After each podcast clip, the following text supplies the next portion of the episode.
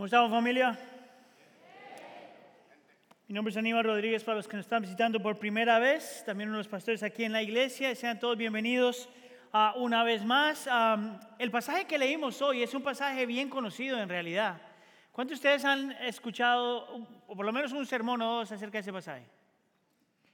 Ok, ¿cuántos de ustedes están bien familiarizados, podríamos decir, con el pasaje? ¿Cuántos de ustedes piensan que realmente saben el pasaje? La razón por la que le digo eso es porque si es un pasaje popular y es un pasaje que se ha predicado, por lo menos yo he escuchado varios sermones acerca de este pasaje, pero hay una frase en ese pasaje que yo pienso que cambia realmente todo el sentido como nosotros miramos esta parábola.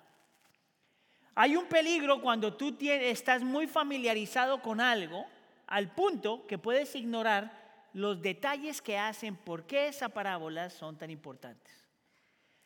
Ahora, nosotros hemos estado hablando del Señor Jesús, el, capítulo, Mateo capítulo 24 y 25 está hablando todo acerca de la segunda venida del Señor, el día de juicio, una descripción, o una, por lo menos una descripción parcial de lo, cómo el cielo se va a ver cuando el Señor regrese, cuando el cielo y la tierra se unan, todas estas cuestiones. Pero el Señor Jesús no solamente está hablando de eso para que nosotros tengamos información en la cabeza de lo que es eso, sino para que a la luz de eso sepamos cómo nosotros debemos vivir aquí hoy. En otras palabras, cuando la Biblia te muestra la imagen de lo que ha de venir, la segunda venida, el día la segunda del día de juicio, no es solamente para que tengamos información de lo que ha de venir, pero para que lo que ha de venir afecte nuestra vida el día de hoy. Amén. Amén. Ok, voy a necesitar participación. ¿Está bien? Lo interesante acerca de esta parábola es que nos va a enseñar tres cosas. Nos va a hablar de una exhortación que tenemos que obedecer.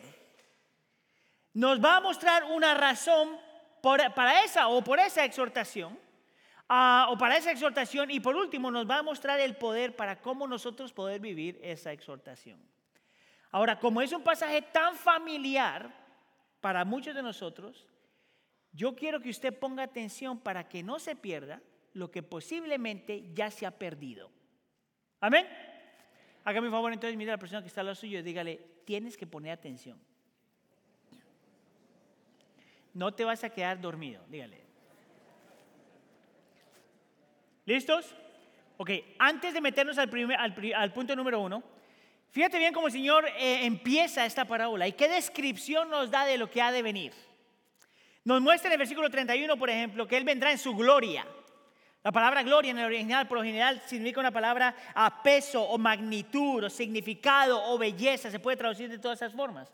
Y te dice que cuando el Señor Jesús regrese, va a ser algo magnificente, hermoso, radiante, a puro, perfecto, va a tener tanto peso que aún los ángeles van a venir con Cristo. Te muestra que la venida del Señor Jesús no es algo que Él va a hacer en secreto necesariamente, pero es algo público y escandalosamente bello. Y el texto te muestra que Cristo estará sentado en el trono de su gloria. Y la imagen del trono es importante ahí porque te muestra a Cristo como aquel que no solamente es Salvador, pero aquel que es juez y rey. Te muestra esta imagen de la segunda venida donde Cristo viene, sus ángeles con él. La Biblia te dice en otro lugar que los ángeles están alabando al Señor y lo ves a él sentado en su trono como un juez y como un rey. De la forma que yo lo escribo, esta es como la fiesta de las fiestas para todos los santos. Lo interesante acerca de esa fiesta, y hay una frase bien importante ahí, que dice que serán reunidas enfrente de él todas las naciones. Es interesante ahí porque la palabra naciones, en original la palabra etnos, de donde nosotros tomamos la palabra etnias. Pero mi entendimiento a la, luz del Nuevo Testamento es que la palabra etnias ahí no solamente está hablando, etnos, no solamente está hablando de etnias y grupos étnicos, pero es una palabra mucho más integral a la luz del Nuevo Testamento. Es una palabra que te habla que en el cielo, cuando el Señor regrese y todos vamos a estar enfrente de Él, va a ser toda, toda clase de personas, de todas clases de nacionalidades, de todos grupos étnicos, de todas culturas, de todos lenguajes y de todas clases sociales. Ahora, fíjate bien, lo interesante de esa imagen es que te muestra que la gente está regocijándose y gozándose y celebrando, no por nuestras diferencias, pero porque el centro de atención es Cristo. Él es el, el, ah, centro, él, es el punto de atención. Él es la persona que nos, nos trae juntos. Él es el, el common denominator. El común denominador para lo que les gusta la matemática. Todo el mundo está enfocado en Él. Sin embargo, church, la iglesia sigue siendo naciones. Están todos juntos, pero sin embargo las naciones siguen siendo naciones. Eso para mí ha sido súper importante porque cuando pienso en lo que ha de venir y lo que significa ser cristiano, la Biblia me dice, por ejemplo, que yo no tengo que perder quien Él me hizo ser. Que en el cielo yo no voy a dejar de ser latino o ser hombre o ser lo que soy. Que cuando estemos en el cielo usted no va a perder quién es, cómo lo ha hecho el Señor, cómo en todo su diseño divino. Que cuando estemos en el cielo no vamos a perder la esencia de quien somos, pero vamos a continuar siendo lo que somos. Pero lo que hace al cielo tan hermoso es que ya estamos unidos con Cristo en el medio como el centro de atención, el objeto de nuestra fe. Es una imagen hermosa. Nos muestra un cielo que celebra la unidad en la diversidad y la unidad sin uniformidad. ¿Entendió eso? Celebra la unidad en diversidad y también celebra la unidad sin uniformidad. Ahora, ¿por qué explicar todo eso? Bueno, porque si eso es verdad, y lo es, y la Biblia nos muestra esta imagen de lo que ha de venir, entonces el creyente aquí no tiene permiso de, quitarle valor o robarle a ninguna persona simplemente porque son diferentes a ti.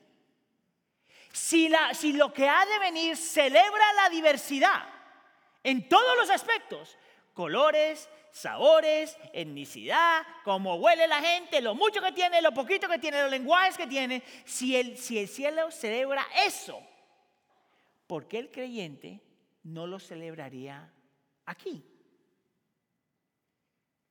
Y si en el cielo nadie, eleva a otros y baja a otros por las diferencias, ¿por qué los creyentes harían eso aquí? ¿Está conmigo? Esto es lo interesante. Que el texto que vamos a mirar hoy, el Señor está confrontando a un grupo de gente que tiene la tendencia a tener diferentes categorías de creyentes. Y que hay la tendencia, o por lo menos la tentación, de tratar diferente a aquellos que son más vulnerables, tanto económicamente como socialmente. Él va a decir de una forma súper clara que nosotros no tenemos permiso de crear esas categorías y tratar a la gente diferente por esas diferencias. ¿Está conmigo? Es más, se lo voy a poner mucho más claro. La imagen que el Señor Jesús utiliza ahí es la imagen de unas ovejas y unos cabritos. ¿Vio eso? Es lo interesante que en ese contexto y en ese tiempo, cuando tú mirabas las ovejas y los cabritos a la distancia, se veían exactamente igual. Es más, por lo general siempre estaban juntos. La diferencia es cuando los ibas a poner a dormir. Porque cuando los ibas a poner a dormir, los cabritos tenían que estar separados en otro lugar porque ellos necesitaban estar en un lugar mucho más caliente para poder dormir. Ahora, ¿por qué el Señor utilizaría esta ilustración? ¿Por qué el Señor utilizaría la imagen de ovejas y cabritas ah, juntos al mismo tiempo? Mi entendimiento es esto. El Señor Jesús está diciendo algo muy parecido a esto. Y estoy parafraseando, entonces escucha ahí. El Señor Jesús está diciendo, en este momento todos nosotros nos vemos iguales. Todos nosotros parecemos que somos iguales, algunos somos ovejas y otros somos cabritos. Pero solamente cuando Él regrese es que vamos a saber cuáles son las ovejas y cuáles son los cabritos. Y el argumento que Él va a hacer, lo que hace la diferencia entre la oveja y el cabrito, es nuestra actitud frente a aquel que es vulnerable. Lo que el Señor va a mostrar es que lo que hace la diferencia entre la oveja y el cabrito es nuestra actitud frente a aquellos que son vulnerables. Escucha aquí, iglesia, especialmente aquellos que son vulnerables dentro de la familia de fe. Y te voy a probar de dónde sale eso. Vamos entonces a empezar con el punto número uno. Una exhortación a obedecer. Fíjate bien lo que el Señor dice acerca de su regreso y cómo habla acerca a un grupo de gente cuando regresa. Versículo 34. Entonces el rey dirá a, los de su derecha, a los que están a su derecha, vengan benditos de mí, de mi Padre, hereden el reino preparado para ustedes desde la fundación del mundo. Nota que el Señor Jesús dice, vengan ustedes, vengan a mi presencia, tomen la herencia que les he dado, aquella herencia que yo preparé antes de la fundación o desde la fundación del mundo. Ahora escucha acá. Les dice por qué es que esta gente va a ser recibido. Versículo 35. Porque tuve hambre y ustedes me dieron de comer. Tuve sed y me dieron de beber. Fui extranjero y me recibieron. Versículo 36. Estaba desnudo y me vistieron, enfermo y me visitaron, y en la cárcel y vinieron a mí. Nota que el Señor Jesús está hablando de un montón de gente que tienen diferentes necesidades, que yo pongo bajo la categoría de vulnerables. Por ejemplo, habla del hambriento, del que tiene sed y el que, tiene, y el que no tiene ropa. Esto es gente que simplemente le faltan las necesidades básicas de la vida. Está hablando del inmigrante o del extranjero, aquel que está en otro lugar que no es su casa, que sabe lo que significa no estar en su casa y que por lo tanto no tiene lo que antes tenía.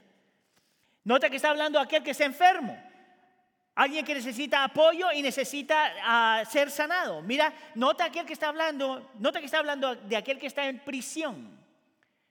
Aquel que por alguna razón, por alguna razón está abandonado, está solo, está separado, está ah, rechazado, está excluido y a lo mejor todavía está esclavo de algo.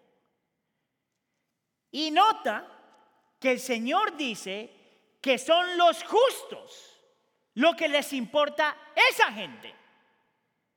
Que son los justos los que ven la necesidad de esa gente y quieren hacer algo por el vulnerable. Ahora, ¿sabe qué es lo interesante? Que el texto te dice que los justos aman tanto a la gente que ni siquiera se han dado cuenta que están haciendo eso por esa gente como si, lo como si se lo estuvieran haciendo al Señor. Por eso es que el versículo 37 dice esto. Entonces los justos respondieron al Señor y le dijeron, Señor, ¿cuándo te vimos, eh, te vimos hambriento y te dimos de comer o sediento y te dimos de beber? ¿Cuándo? Versículo 38. ¿Y cuándo te vimos como extranjero y te recibimos o desnudo y te vestimos? Versículo 39. ¿Cuándo te vimos enfermo o en la cárcel y vinimos a ti? Versículo 40. El rey le responderá, en verdad les digo que en cuanto lo hicieron a uno de estos hermanos, diga conmigo hermanos, míos aún a los más pequeños, a mí lo hicieron. Esa es la partecita que muchas veces la gente ignora. El texto está diciendo que hay un grupo de gente que los llaman justos, altruistas, que están dispuestos a sacrificarse a sí mismos por el bien de los demás pero no solamente por el bien de los demás en términos generales, pero por el bien de los demás, aquellos que son hermanos de Cristo. Por lo tanto, hermanos en la fe. Y los llama los más pequeños. Ahora escucha acá. Alguien escucha eso y dice entonces, se hace esta pregunta. ¿Significa entonces que el creyente se debe preocupar únicamente por aquellos que son pobres dentro de la familia de la fe. O los más pequeños únicamente dentro de la familia de la fe. Y la respuesta es súper simple. Por supuesto que no. La escritura está llena de referencias y exhortaciones que el creyente le debe importar al vulnerable, al necesitado, al que está enfermo, al que tiene necesidad, al que necesita apoyo, al que está rechazado. La Biblia tiene una sobreabundante cantidad de referencias que llama al creyente a importarle toda esta gente, lo que la Biblia dice, los más pequeños. Pero entonces alguien tiene que hacer la pregunta, ¿por qué el Señor Jesús está haciendo énfasis en, la, eh, en, nuestra relación con nuestros hermanos? Y mi argumento es súper simple, iglesia, súper simple. Si a ti no te importa tu familia espiritual primero, ¿cómo tú piensas que te va a importar alguien más fuera de la fe? No hace ningún sentido. Es más, yo he utilizado esto con ustedes antes, pero mire, si yo le digo a usted, para los que están casados, ¿cómo me caes bien tú? Pero cuánto detesto a tu esposo. ¿Tú qué dices? Hay algo que está torcido en esta relación. Es por eso que yo no entiendo cuando la gente dice, yo amo a la gente, yo quiero servir a la gente, yo quiero alcanzar a la gente, pero no sé cómo amar a la gente de Cristo. Eso no tiene ningún sentido. Porque de la única forma que nosotros podemos aprender a amar a alguien fuera de la fe es cuando hemos aprendido a amar a alguien dentro de la fe. Si a nosotros no nos importan los más pequeños, dentro de la iglesia, ¿cómo nos va a importar la gente fuera de la iglesia? Mira, es por eso que Gálatas, por ejemplo, capítulo 6 dice esto. Versículo súper importante entender. A medida que tengamos oportunidad, hagamos el bien a todos. Diga conmigo todos. Especialmente a los que pertenecen a la familia de los creyentes. Especialmente. Si nosotros como iglesia no sabemos cómo ayudarnos en nuestra necesidad como creyentes. ¿Qué te hace pensar que tú vas a poder hacerlo con alguien más? Es por eso que Santiago, capítulo 1, versículo 27, dice la religión, la religión que Dios nuestro Padre acepta como pura e intachable. Es cuidar de los huérfanos y de las viudas en sus necesidades y guardarse de ser contaminado por el mundo. Yo escucho muchos creyentes cuando dicen, lo que más importa es que yo guarde mi santidad. Amén y que te importen los huérfanos y las viudas. Que te importen los vulnerables, que te importen los más pequeños. Alguien diría, oh, bueno, Aníbal, pero a lo mejor eso solamente el Señor Jesús está hablando en ese contexto, en ese tiempo, para esa cantidad de gente y nada más. Eso no tiene que aplicar, eso no, eso no es verdad el resto de la Biblia. Yo diría, ¿qué Biblia estás leyendo? Ese es un mensaje, un mensaje a lo largo de la Biblia. A lo largo de la Biblia, uno de los pasajes más claros acerca de esto en el Antiguo Testamento es Deuteronomio capítulo 15. Escuche lo que dice ahí. Si hay un menesteroso, un pobre, un necesitado, un, un, enfermo, un huérfano, una viuda, cualquiera de estas personas, si hay un menesteroso contigo, uno de tus hermanos, le dice el Señor al pueblo de Israel, en cualquiera de tus ciudades en la tierra que el Señor tu Dios te da, no endurezcas tu corazón ni cerrarás tu mano a tu hermano pobre, sino que le abrirás libremente tu mano y con generosidad le prestarás lo que le haga falta para cubrir sus necesidades. Con generosidad le darás y no te dolerá en el corazón cuando les des, ya que el Señor tu Dios, tu Dios te bendecirá por esto en todo tu trabajo y en todo lo que emprendas clarísimo. No solamente te dice que tienes que mirar los que están dentro de tu comunidad de fe, los más pequeños que tienen necesidad, pero te dice que les des con abundancia. Mire, y hay una imagen ahí que me parece mucha atención. Dice, libremente, déjame encuentro la palabra,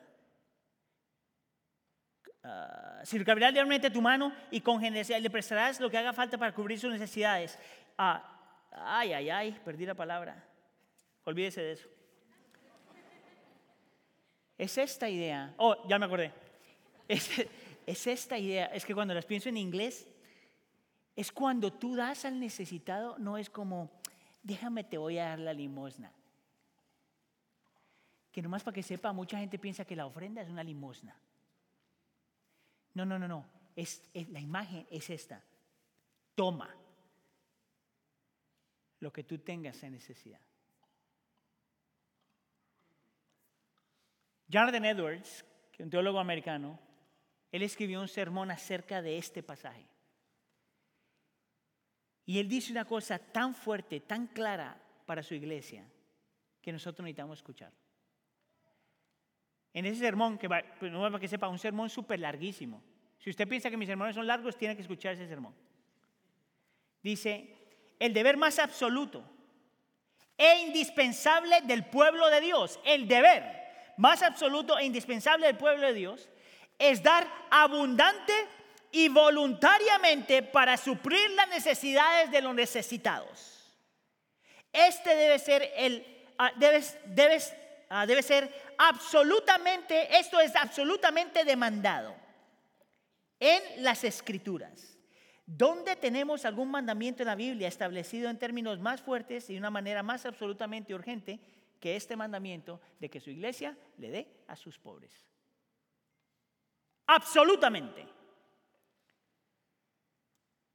Parece como que el Señor estuviera diciendo, si tú quieres saber cómo estás conmigo, Mira cuál es tu actitud para aquellos que son los más pequeños. Si tú quieres saber cuál es tu relación conmigo, mira cuál es tu actitud frente a los que son más pequeños. Si tú te crees tan santo, por decirlo de alguna forma, mira cuánto te importa la necesidad del vulnerable. ¿Ves cómo le habla tan fuerte a su iglesia? Lo interesante es que estos en la imagen están los que estaban a la derecha de Dios, a la, a la derecha de Cristo, pero hay otros que están a la izquierda de Cristo. Que cuando leen esto piensan que esto es opcional. O piensan que es una bonita sugerencia. O es algo que es bueno escuchar, pero no necesariamente que se tiene que practicar. Cuando estaba escribiendo el sermón este, la imagen que se me vino, yo he utilizado esto con ustedes antes, se me vino otra vez la imagen, ¿te acuerdas de, la película ah, Rose en, en, en, la película Titanic? Titanic? ¿Cuántos de ustedes se vieron esa película? Qué vergüenza. Bajen la mano.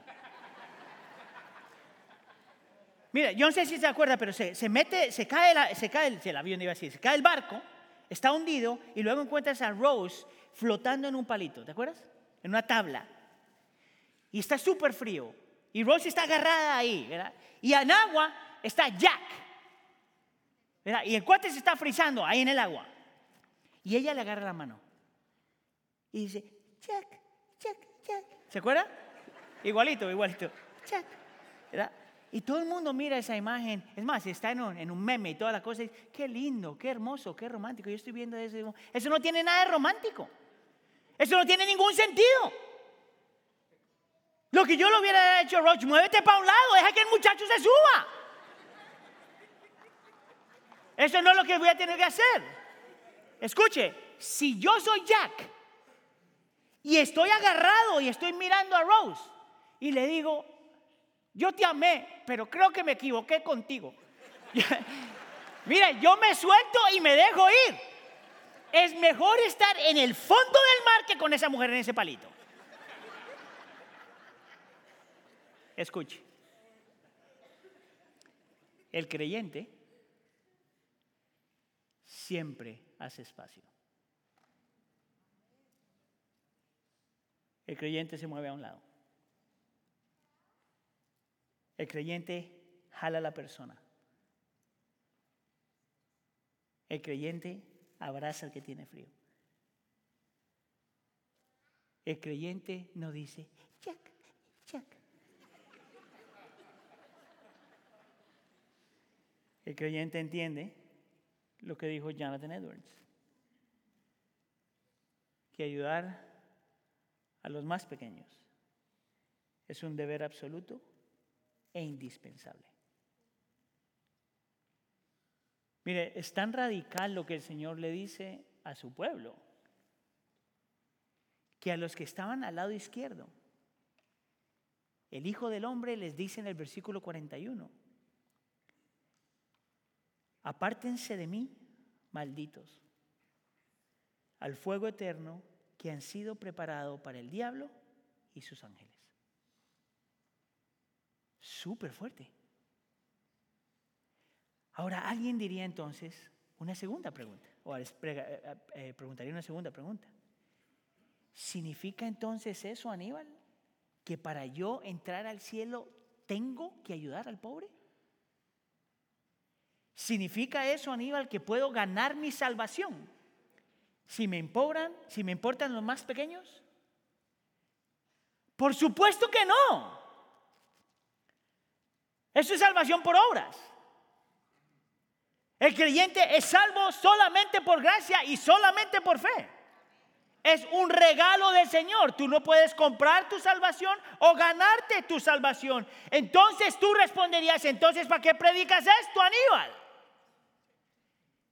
La respuesta es tan simple, tan simple. Porque nuestra actitud, si somos creyentes, hacia el más pequeño es un reflejo de nuestra actitud hacia Dios. Porque nuestra actitud hacia esta gente que tiene necesidad, al fin y al cabo también es nuestra actitud hacia Dios. Y alguien diría, muéstrame de dónde sacaste eso. Punto número dos, la razón para la exaltación. Nota lo que el Señor Jesús le dice a los justos que están al lado derecho. El rey le responderá, en verdad les digo que en cuanto lo hicieron a uno de estos hermanos míos, aún a los más pequeños, a mí me lo hicieron. Mire, es aquí donde nuestra traducción, me parece a mí, que le, le falló algo en su traducción.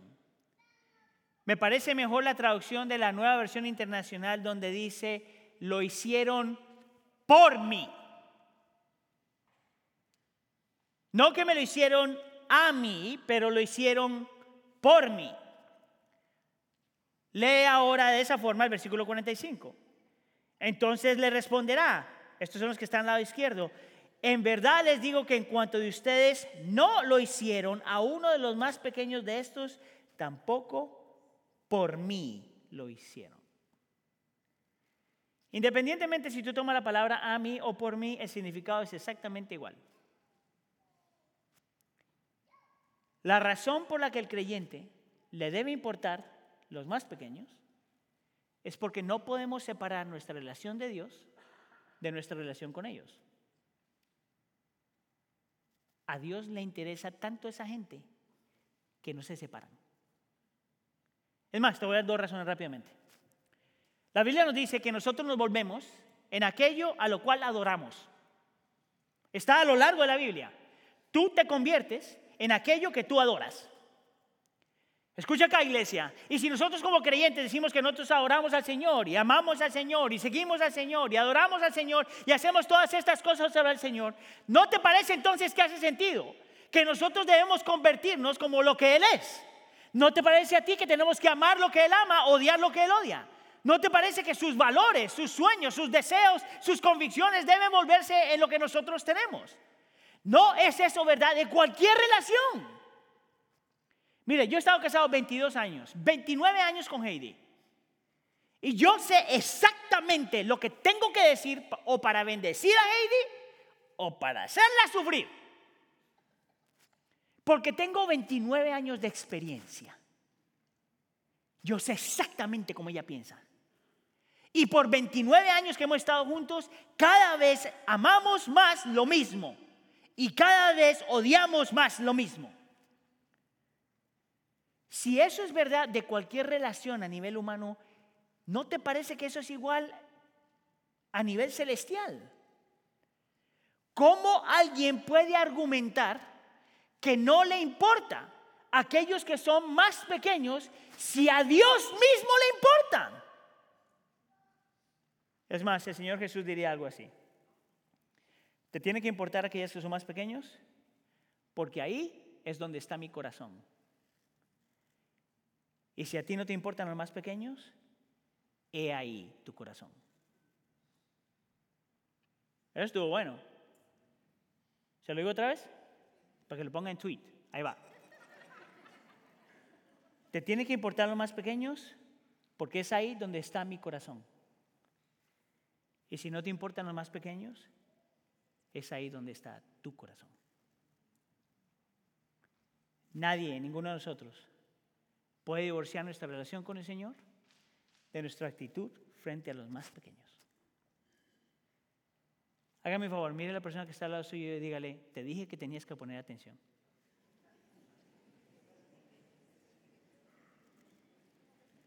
Hay una segunda razón por la que yo pienso que el Señor Jesús utiliza esa frase de esa forma. Y es porque Cristo realmente se identifica. Cristo realmente está atraído a los más pequeños. Es más, yo te voy a mostrar que es parte de la naturaleza, de lo que significa ser Cristo. ¿Notaste que Él no dice, ayúdalos a Él que está enfermo, a Él que tiene ah, hambre, a Él que está desnudo? Él dice, yo era el desnudo, yo era el que tenía hambre, yo era el que necesitaba ayuda, yo era el que estaba en prisión.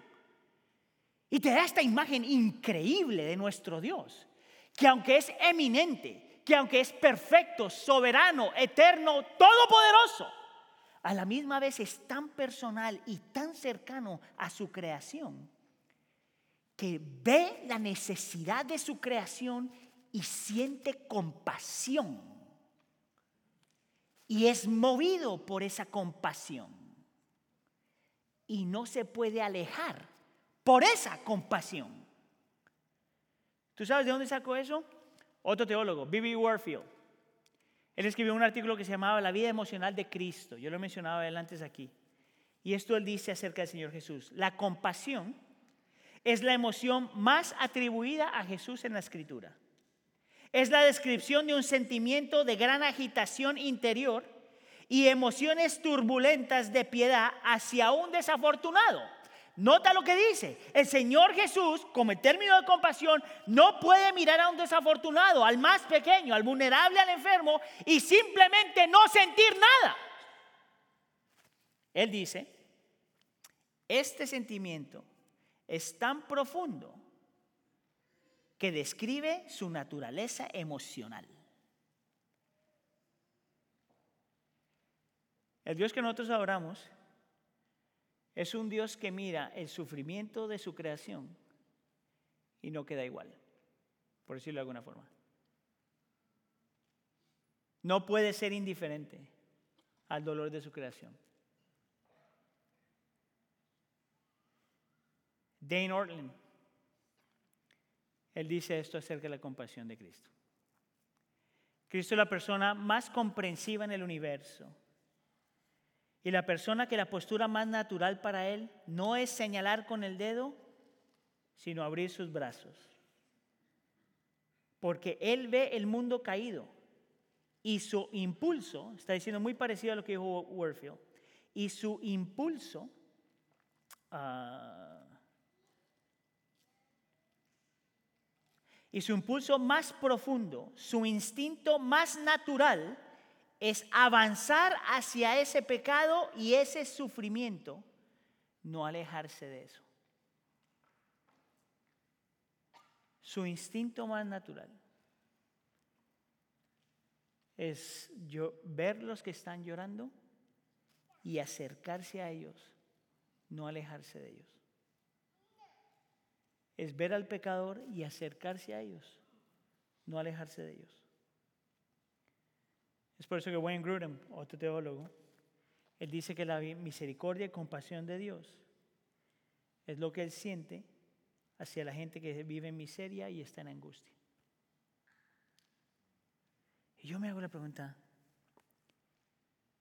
¿cómo entonces nosotros como creyentes podemos excusar una actitud donde esa gente no nos importa? No hace sentido. Si nos volvemos en lo que, como la persona que adoramos, y Cristo mismo se identifica y es movido por esta gente, ¿cómo el creyente puede excusar otra actitud? Es más, me voy a poner un poquito más personal. ¿Me dan permiso? Que conste, usted me lo dijo. Ahí va. Hay dos actitudes en esta iglesia misma. Y yo pienso que las dos actitudes son peligrosas. Y está la actitud que la Biblia nos llama a tener. Para algunos de nosotros, por ejemplo, cuando vemos la gente en necesidad, la actitud por lo general, para un grupo de nosotros, cuando vemos eh, eh, eh, gente que necesita, la actitud es decir esto. Bueno, probablemente ellos están donde están porque algo hicieron mal. A lo mejor están donde están porque son inmorales. A lo mejor están donde están porque no están caminando en santidad. A lo mejor están donde están porque tienen un pecado oculto que no han confesado. A lo mejor están donde están no solamente por lo que ellos hicieron, sino por lo que sus papás hicieron. Por lo tanto, están sufriendo su miseria por la culpa de sus papás. Para este grupo de personas, la solución para aquellas personas que son los más pequeños es enseñarles entonces, de acuerdo a ellos, vamos a enseñarles entonces una responsabilidad personal. Que sean conscientes acerca de sus decisiones. Que caminen en santidad, que confiesen sus pecados, porque si hacen eso, el Señor les quita la pobreza. Ahora, lo interesante acerca de eso, si tú eres creyente y crees eso, es que tú crees solamente en el pecado dentro de la persona, pero no en el efecto de lo pecado en este mundo. Y no solamente eso lo hace terrible, sino que también crees en el karma, que no es una, creyente, una creencia de los creyentes. ¿Tú sabes cuál es el karma? Tú vas a recibir lo que tú trajiste sobre tu vida. Dime tú dónde está eso en la Biblia. Si eso entonces eres tú, este es mi consejo para ti. Yo te aconsejo que tú leas el libro de Job. Porque vas a encontrar una persona que era justa y sin embargo sufrió y no tenía la culpa por qué sufrir. Y a lo mejor deberías hablar con Cristo. Porque Cristo es aquel que aunque era justo, murió en la cruz del Calvario. Si ese eres tú, entonces mi consejo para ti es esto. Tienes que aprender a ejercitar la compasión. Tienes que dejar de buscar excusas y ayudar realmente al más pequeño. Y una vez que lo estás ayudando, entonces haz preguntas. ¿Por qué fue que la persona llegó allí? No asumas que la razón por la que persona está ahí es por algo que la persona hizo mal. ¿Está conmigo? La otra actitud es igual de peligrosa. La otra actitud es un grupo de personas que ven a una persona que, está en su lucha, que está en su dolor, que está en su enfermedad, que tiene lo que está pasado y el razonamiento es diferente. Dirían esto, o esa persona está sufriendo, esa persona es uno de los más pequeños porque es víctima de la sociedad. Es víctima de las eh, estructuras opresoras de nuestra sociedad. El problema es una persona que tiene poder. Vamos a solucionar el problema. Vamos a poner al pobre en posición de poder y entonces todo se va a arreglar. ¿Tú sabes cuál es el problema con ese? Número uno, es que tú crees en el efecto del pecado afuera de la persona pero muchas veces puedes ignorar el efecto del pecado dentro de la persona.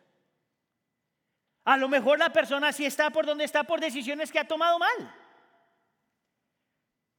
Lo que se te olvida a ti es que para que una persona sea transformada, no solamente lo de afuera tiene que cambiar, pero lo de adentro tiene que cambiar. Si ese eres tú, entonces yo te invitaría a que tú mires al pueblo de Israel después de que el Señor les dio libertad de Egipto. El Señor cambió las circunstancias. El Señor cambió las estructuras. El Señor cambió todo eso y sin embargo el pecado se, mantuvo en el corazón de su pueblo. Si ese eres tú, entonces este es mi consejo para ti. Ejerce compasión. Que te importen realmente los más pequeños.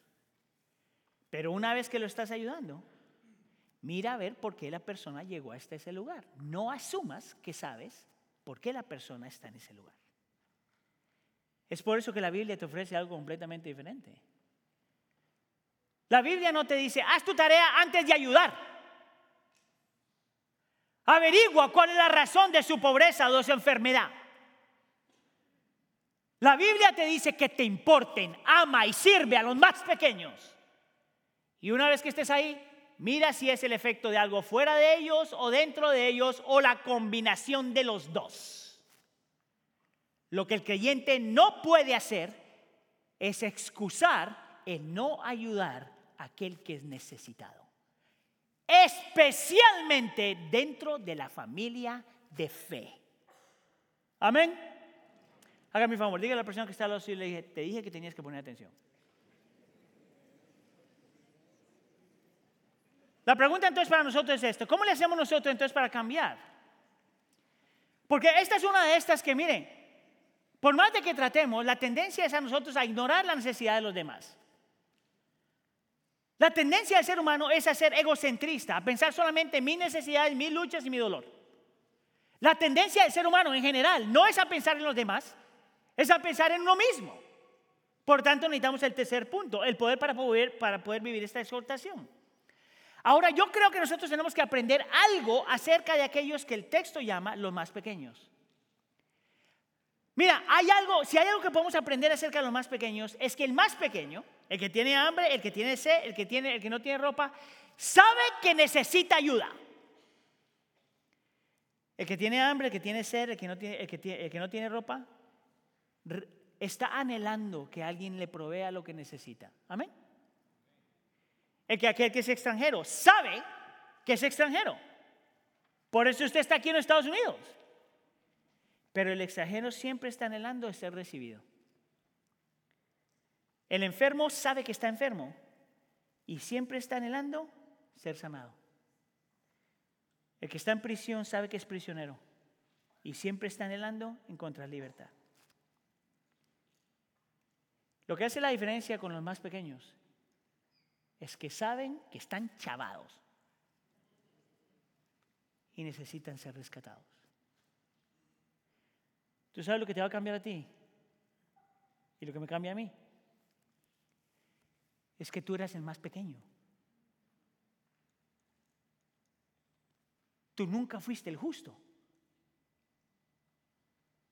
Tú nunca fuiste el que estaba a la derecha del Padre o a la derecha de Cristo. Todos nosotros siempre fuimos los que estuvimos a la izquierda de Cristo. Todos nosotros hemos sido los más pequeños. Tal vez no espiritual, tal vez no físicamente, pero espiritualmente sí lo hemos sido. Todos nosotros hemos tenido hambre y sed. Todos nosotros hemos querido ser rescatados, cubiertos y vestidos.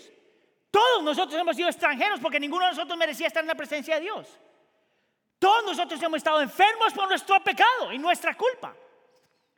Todos nosotros hemos sido prisioneros de nuestro pecado, nuestra culpa y nuestra vergüenza. Todos nosotros hemos vivido eso porque no nos ha importado nadie más.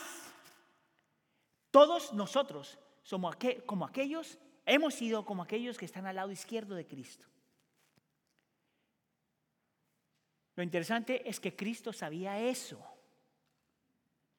Y Cristo te vio así. Y vio tu culpa, y vio tu dolor, y vio tu pecado, y vio que también que has sufrido las consecuencias de otra gente y de su pecado. ¿Y qué hizo Cristo? Él no dijo pues que te arregles. O mira cuál es tu pecado en tu corazón para ver cómo funciona ese problema. Déjame cambiar la sociedad. ¿Sabes lo que él hizo? Sintió compasión por ti y fue movido en, su misericordia por ti. Y en vez de alejarse de ti, corrió hacia ti. Y lo hizo no solamente al encarnarse y hacerse ser humano, sino lo hizo a ir a la cruz del Calvario para volverse como uno de los más pequeños, aunque él sí era el justo, para tomar sobre sí la culpa que los del lado izquierdo se merecían y para que al mismo tiempo te volviera en el justo que Él quería que tú fueras. Esta es la pregunta que yo me hago. Si Cristo hizo eso por nosotros, cuando éramos los más pequeños, y mayormente por nuestra culpa, ¿cómo nosotros no vamos a hacer eso? por los demás. Estaba viendo un video, hay un cantante aquí en Estados Unidos ah, que se llama Luis Capaldi. Y tiene una canción súper famosa aquí en Estados Unidos que se llama Someone You Loved, alguien que tú amas. Es una, parte, una canción romántica y eso, pero Básicamente la canción está anhelando por alguien que lo rescate, por alguien que lo ame, por alguien que lo conozca, por alguien que sabe que Él existe, por alguien que lo va a sostener en medio de su dolor. Eso es la canción. Lo interesante es que este hombre tiene una enfermedad.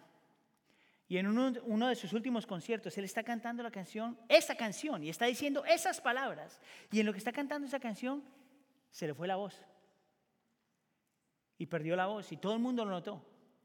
Pero esto es un estadio y está lleno de gente y todo el mundo conoce la canción y están cantando la canción por él. Y enfocan al hombre y tú puedes ver la expresión del hombre, que el hombre se siente amado y recibido, porque siente que la gente lo está levantando y lo está sosteniendo en medio de su dolor y lo está ayudando en medio de su lucha.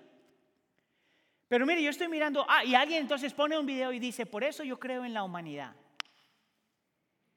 Mire, como creyente yo estoy viendo ese video y digo, es una imagen bonita lo que los seres humanos pueden ser. Pero ¿cuántos de ellos van a hacer más por Él que simplemente cantar? ¿Sabes quién sí puede hacer eso? Los creyentes. ¿Sabes quién sí puede hacer más que simplemente cantar? Los creyentes. Porque nosotros sí podemos entrar. Y nosotros sí podemos tocar. Y nosotros sí nos podemos ensuciar las manos. Y nosotros sí podemos limpiar. Y nosotros sí podemos sanar. Y nosotros sí podemos visitar. Y nosotros sí podemos cubrir a aquellos que están desnudos. ¿Tú sabes por qué? Porque eso fue lo que nosotros recibimos. Los más pequeños recibieron eso de Cristo para que ahora los más pequeños busquen a los más pequeños. Esa es su iglesia. Y eso es lo que tú estás llamado a hacer si eres creyente. Amén. Oramos.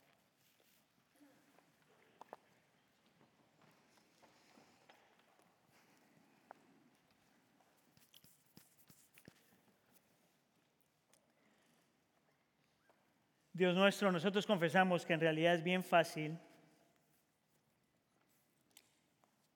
estar tan obsesionados con nosotros mismos y nuestras necesidades y nuestras luchas. En realidad es tan fácil, aun cuando nosotros estamos luchando, es simplemente mirar para adentro. Y no mirar a aquellos que tú has llamado los más pequeños. Señor, nosotros te pedimos perdón si esa ha sido la actitud de nuestro corazón.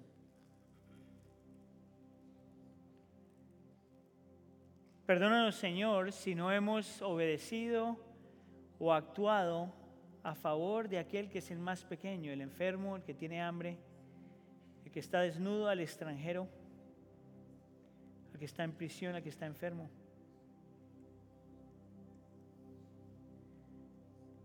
Señor, lo interesante de esto es que tú le hablas a una iglesia inmigrante,